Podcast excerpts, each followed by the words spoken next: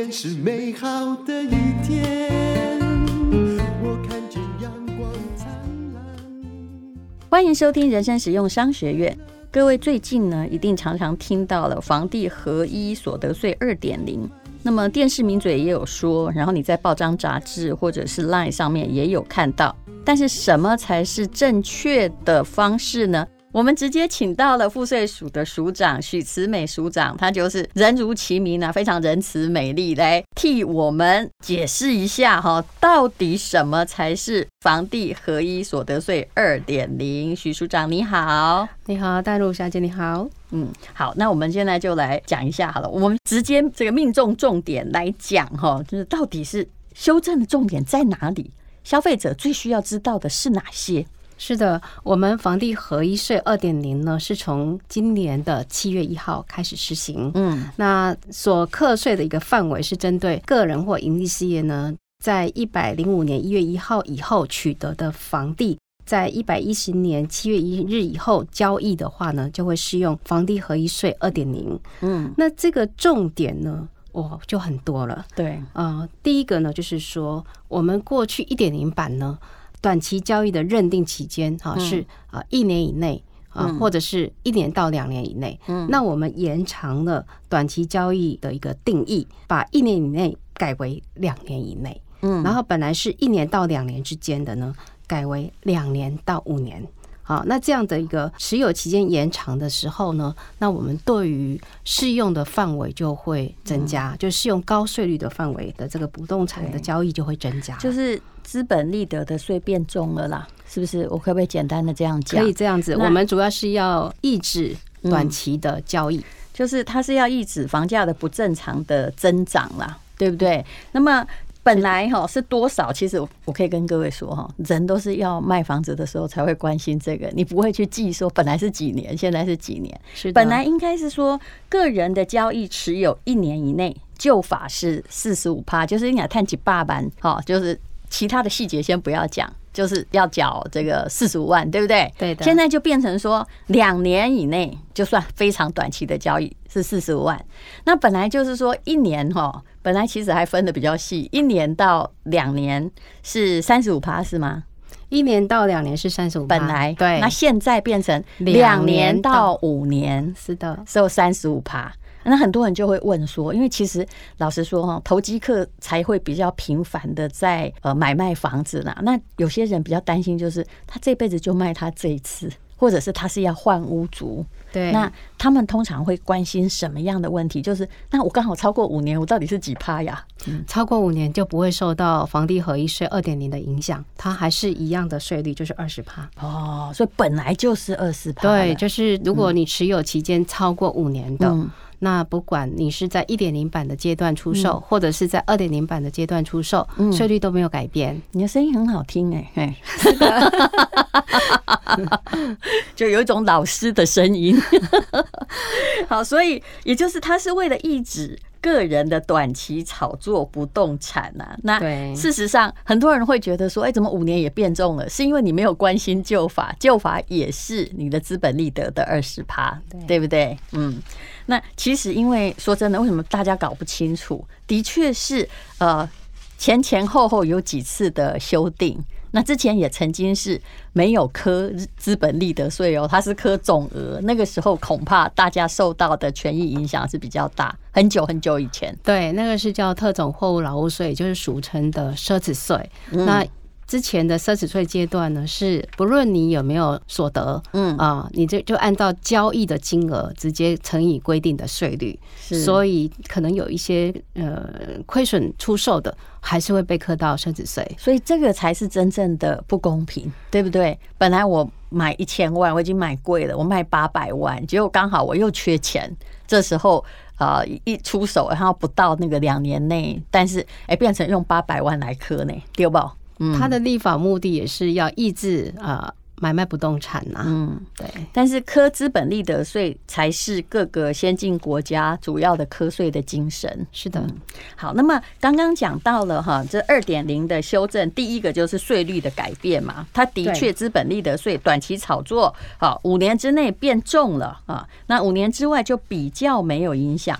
那么呃，那第二条是什么呢？哦，第二个就是盈利事业的这个交易呢，哈，之前在一点零版呢，不论持有期间多长或多短，它一律是适用二十趴的税率，就是盈利事业所得税的税率。就是我那是公司的，对哦，对哦，嘿，那那因为呢，我们在一点零版发现呢，有一些个人啊，刻意集资成立公司。哈，那或者是一人公司，对，那公司呢，在交易不动产呢，它持有期间不论多长多短，都是二十趴，就我让你磕二十趴嘛。对，所以有一些人呢，刻意就设立公司来规避个人的高税率的一点零的这个房地合一税。那你们有没有研究过用这种方式来规避的有多少？应该是很多吧？有，嗯，确实是。呃，我们的统计资料是确实是有一些数字上我，我我现在没有办法提供，但是呢，事实上确实是有，而且是还不少。其实，在我所知道的，这就是投机客的方法。大陆也会这样，就是他们就用一家公司取巧规避对高税率，直接我卖掉那家公司。嗯，对对对对，对，然后一家公司就代表一个房地产，因为成立公司钱不多嘛。嗯，对这个部分呢，哈，其实我们这有两个制度哈。第一个、第二点就刚刚所讲的，盈利事业的交易呢，以前一点零版不论持有期间的长短都课二十趴，那我们这次修正就比照个人按持有期间长短来适用高税率。对，我们再把它的税率讲一次。如果你现在是公司的办公室房地产怎么办？对，就二点零版呢，一定是，如果交易持有两年以内的话呢，适用税率是百分之四十五。如果是超过两年，两年到五年之间的这一部分，是税率是三十五趴。所以这个那超过五年的话就是二十趴。对，就比较个人了。其实这样就比较不复杂，管你是诶个人还是法人，对，不论你是你的主体是个人或者是法人，一律的税率都是相同的。持有期间都会相同。那您刚刚所提到的，就是说，哎，我就卖股权。那这个部分呢，我们也有这个对峙的方法。比如说，比如说像我们这个第四点这边所提到的啊，哈，嗯，呃，如果交易的是符合一定条件的股份，嗯，出资额，嗯，那这个部分就会纳入我们的这个房地合一二点零版。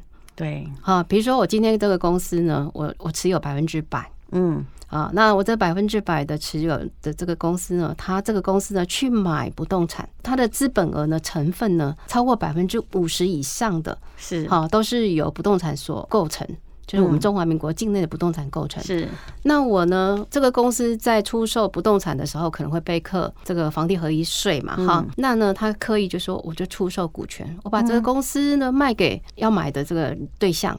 那这个人呢就买股权，嗯，啊，然后我呢是股权交易，是证券交易所得，又是免税停征的阶段，嗯，所以呢就可以规避到我们房地合一税。这就是真正投机者在想的嘛，对不对？就有各式各样的方法来达到他的目的。所以啊，我们这边呢就定了一个条件，就是个人跟盈利事业在一百一十年七月一号以后呢的交易，他直接间接持有股份，嗯啊，过半数的这个国内外的盈利事业的股份，嗯，啊。然后，而且这个被投资的国内外的盈利事业的股权的价值百分之五十以上呢，是由我们境内的房地产所构成的话，那就会纳入我们视为房地的交易。是。对，但是这边有一个排除，对，有一个排除，就是说我交易的这个被投资事业呢，是一个国内的上市上柜或新贵公司的股票，因为这个都是公开上市，就不会有炒作这种刚刚所讲的这种刻意去规避税负的情形，所以就排除适用了。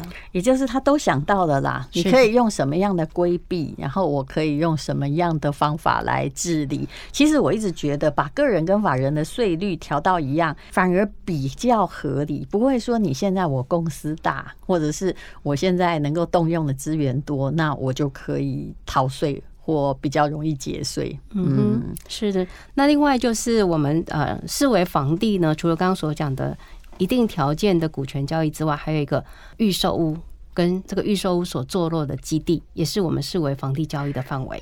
这个你可不可以解释的清楚一点？因为我常听到很多最近的名嘴就说，目目前的房地合一税影响最多的就是预售屋，那消费者要小心，就是说万一一直挺不住啊，然后他就走了，那为什么呢？嗯嗯、呃，我们针对这个预售屋呢，把它纳入房地合一二点零的范围呢，确实是呃，也是要防度炒作。啊，可以买卖不那个预售屋，嗯，然后买了之后呢，就很快就卖掉来赚取差价。你说是红单嘛？业界讲的是是，有一阵子非常的流行，大概就是一年多前。对，红单的交易在内政部呢，有会同我们的稽征机关呢去，还有这个公呃，就是地政机关呐，或者是这个相关的公务机关去做呃实地的稽查。那在这个预收物这一部分呢，其实在这个实价登录二点零呢，它也是属于房地的范围。嗯，那我们在房地合一二点零呢，也确实是要配合，就是呃行政院的健全房地产方案呢，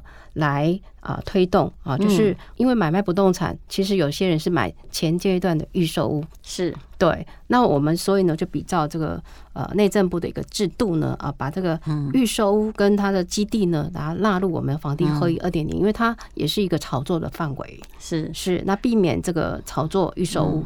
那预售屋炒高了，你的房价也就自然高了嘛。是对，所以我们是希望说抑制呃炒作。我看过各个国家的法令有关于预售屋，有的哈，他开始算这个房屋落成，有的是从签约那天起。那万一如果你这个课税是五年嘛，他足足盖了四年。那你就是拿到房子之后一年就可以卖，但是各位要小心一下，我们是采取那种交屋到你手上才算，对不对？不是从契约。我们预售屋的这个持有期间是从你签约到你移转出去这个时间来算，都是用签约。比如说我今天我买了一栋预售屋，嗯，然后我又卖给您，嗯啊，那这两个签约日的时间就是我的持有期间了。嗯，哦，这样子啊，是的，所以那五年是用这样算的，对，那可见我听到的外面讲法都不对，对不对？嗯，所以这个还算是蛮仁慈的一条啊，哦，就是希望说你买了预售，就是你要自己租居住啦，是，那你如果短期持有出售的话呢，那当然如果说你是亏本的状态，是，那就是没有所得，也就不会有房地合一税二点零的税负，但是还是要申报。是是，就是亏本，你不要以为亏本就不要报了哈。所以现在，呃，真的，如果你急需钱的话，你亏本卖房子，政府也不会抽到你啦。哈。其实，其实不过这边还有一个，就是亏本在卖的情形，比如您刚刚所讲急需钱，对，哈，比如说我今天的这个房地产呢是有抵押，嗯，抵押贷款，嗯，然后呢，后来我就付不出去了，是。那银行就把我这个抵押权就执行，然后法院就来拍卖。是，那这种呃强制执行的这种拍卖的这个不动产呢，如果是短期的呃持有出售的被拍卖掉的，嗯，那这个在我们呃有一个非自愿因素可以排除，是用高的税率，它是用二十趴。哦，这也还算是蛮仁慈的啦，对，不会说哦，那现在呃两年之内你就被拍卖掉了，可是你在缺钱的状况又被克了很多钱，嗯，对，还有一可能另外一种非资源因素，也有可能就是说我因为工作的关系，嗯，我本来在台中。好，有一栋房子，那我的工作呢调到高雄去了。嗯，好，那我可能就是我必须要卖掉台中的房子。嗯，好，那这种情形，因为这个被解雇啊、离职啊啊而调任，那这种相关的证明能够佐证的话，嗯，那你在短期持有，我们也可以来适用，就是非自愿因素二十趴的税率。其实有想到这一点，我觉得也真的蛮仁慈，对不对？啊，因为呃，虽然我在这里住了一年半啊。但是我的问题就是，我公司要调走啊，我在此处无法谋生。其实是要大家证明我不是在炒作啦。是的，嗯嗯哼。啊，当然，如果你赔钱卖了，那就没有这个税的问题，对对对，都没有。是的。好，那不过我有时候也是要跟大家说，大家都也有人在期待。房地合一所得税二点零实施之后，房子大跌，但是你看目前的状况，其实没有，它只是在抑制短期炒作，并不是真正在打房价。我可以这样说吗？是我们是希望能够精准打炒房，嗯，而不是在打房，嗯啊，你如果你是炒房的话呢，你因为在短期持有在出售来获利，那这种情形我就要课以税高税率的这个高于二十趴的税率。是，不过我知道很多人都搞不清楚，把这个打短期炒作跟打房价全部都连在一起。其实我们脑袋应该可以更清楚一点点。还有关于土地的涨价的总数，这个大部分人没有关心到。您可不可以解释给我们听一下说，说这次的二点零，那跟土地的拥有者有什么样的影响？是我们的房地合一税呢，就是按照啊，就是你的这个售价减掉你的成本费用之后，哈，然后还可以再减一个土地涨价总数额。为什么把这个土地涨价总数额来纳入扣减的项目呢？就是因为土地增值税已经课了。这是土地增值税的税基哦，对，那我们就发现说，有一些纳税义务人呢，刻意啊抬高土地涨价总数额哦，因为在我们土地税法呢有一个规定是说，我可以用公告限值来计算我上次的移转限值跟我这次的公告限值来做差价，嗯，计算涨价总数额是，然后有一些人刻意就不用公告的限值，而是用。自行申报高于公告限值的自行申报的来申报，它的它也是合法而允许的呀。是的，对不对？对，那会让这个土地涨价总数额垫高。嗯，垫高了，那土地增值税不是要多缴吗？嗯，但是因为土地增值税它可能是适用的是属于，比如说它自用住宅十趴而已。是，那我到这边呢，持有期间一年适用的是四十五趴，那就赚了税差三十五趴了。哦。其实我是有知道的，有的代书就是会在买卖房子的时候是要把土地报高一点，对啊，就方便说，万一你以后短期出售，那就税低一点。对，嗯、那我们这样子的一个制度之下呢，就是可能万一如果还是有人用刻意高于这个公告限制的土地账价总数额的话呢，那超过了部分，我们可以让他的这个所负担的税，土地增值税可以来作为他的这个减除项目。是。好，那其实大家只要搞清楚就好了。有时候我是觉得机关算尽太聪明了，这是防度注税规避。对，但是省来省去，老许公，我没有觉得会省很多，对不对？啊，好，那么有关于这个呃，我们刚刚讲的修正重点嘛，啊，许慈美署长已经把它大致介绍完毕，对，跟大家。比较有关的部分，那么目前现在也只有一个多月，请问目前的实施情形，从这个赋税署署长看来，到底是目前实施的状况如何呢？嗯，我们呃一般在移转呃交易日的次日起三十日再来做申报。嗯，所以现在来讲，刚开始收到一些申报的案件，所以我们也在观察啊。如果这个我们的民众啊，对于我们税法如果不是很了解的话呢，其实财政部或者是各地区国税局的网站都有设专区，嗯，还可以有一些懒人包来宣导。也不知道的话呢，还可以打电话来询问。其实现在也就是说，离哈，就是因为还可以延一个月嘛，所以也并没有。太多的案子出来，是的。可是那您当然有很多服务热线会接到球员的电话，大家比较会困惑的到底在哪里呢？我们实务上发现，就是有一些人认为说，我没有获利，为什么要申报所得税？哦，好，那这个跟我们的综合所得税比较不一样的地方，就是我们不论有无所得，房地合一税，嗯，都要申报。嗯，如果没有申报，就会处就是。呃，漏报的行为法，其实这个很容易解释啦，不是你有赚钱没赚钱谁知道，对不对？但是它是一个商业行为，一个契约行为，那你就是要合法申报。那不是申报就要交钱，但是你一定要申报。对，还要特别讲一下哈，就是我们个人部分是交易日的次日开始三十日内来申报哦，但是呢，盈利事业就不是这样喽。嗯，盈利事业是并入它这个年度的所得税结算申报的，但是它税额计算的时候是分开计税、合并报缴。什么叫分开计税、合并报缴？假设我现在是公司把办公室卖掉了，对，那在我们这个申报书里面呢，会有一个。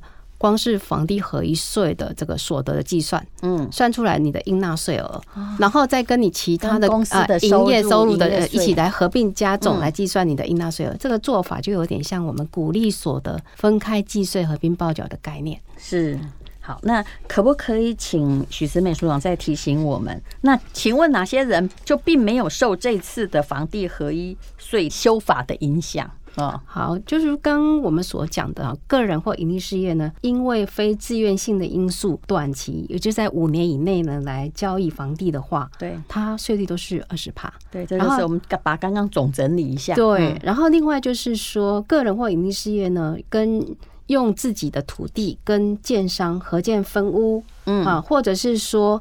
我呢参与这个都市更新，嗯，或者是参与围绕重建，那分回的这个土地呢、房屋呢，在短期内出售，这个都是属于呃取得房屋的第一次的移转登记，那这个部分是课二十趴的税率。是，然后呢，嗯，另外如果说我是建建设公司，嗯，建设公司呢去盖房子，嗯啊，新建房屋之后的第一次移转，嗯啊，我就卖给我这个预售屋也好，或者是买的客户啊，嗯，那属于第一次的移转的这种情形之下呢，它税率都是二十趴的。但是我知道这一点对很多建设公司影响就比较大，因为他们有时候先有一些房子没有卖掉。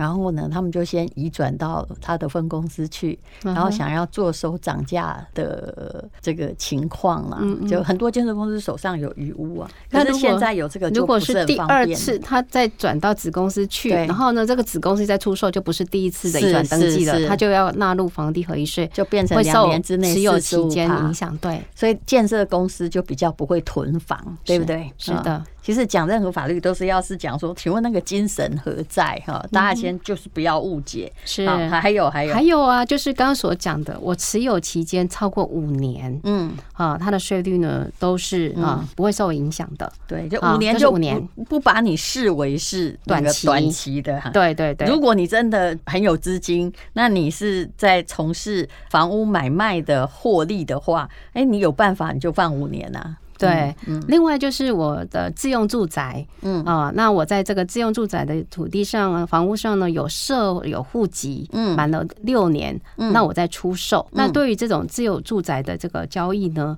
是维持税率是百分之十，而且我们给予四百万元的免税额。哦，我知道了。像我在我家住了二十年，所以就算我卖掉房子，这个税对我一点影响都没有。对，如果这个而且还可以变少是吗？不过我们这个房地合一税是从一百零五年以后的房地 是。持有的房地，所以如果你持有二十年，就是旧制的，我早就没影响了啦。对对，真的，我在一九九八可能就住在那里，那就不会用到房地合一税了。是的，所以很多这个老人家，你也不要道听途说，因为大部分的人，如果你不是从事专业的房地产的买卖或者是获利，你通常就是住很久嘛，啊，超过五年，那你就心安，好不好？是的。那么还有什么呃，许慈美署长要提醒大家的呢？呃，就是要记得做申报。好，如果是个人的话，管你赚不赚钱，只要买卖房一定申报。对，因为它是分你课税的。嗯啊，个人呢，不论有无所得，都要在交易日的次日起三十日内来做申报。其实代书就应该要提醒你这一点呐，对不对？不过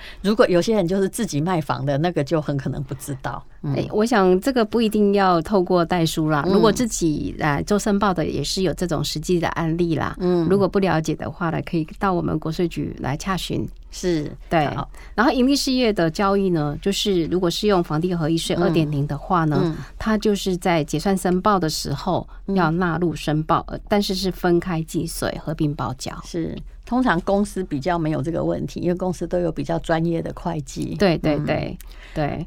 那我在提醒，我们的房地合一税其实就是希望能够精准打炒房、健全房市。是的，呃，绝对不是在打房，是的，就是不是在打房价。那大家一定要把这件事情想清楚。而且房价的推升哦，其实老实说都不是什么政府或建商控制的，其实背后有非常多经济学的原因。这也是我们人生实用商学院常常讲的。好，有关于红单跟预售屋的部分，这也是大家哈，就是要买新房子的啊，买预售的房子比较困扰的部分。那我们还是请署长把它清楚的解释一下。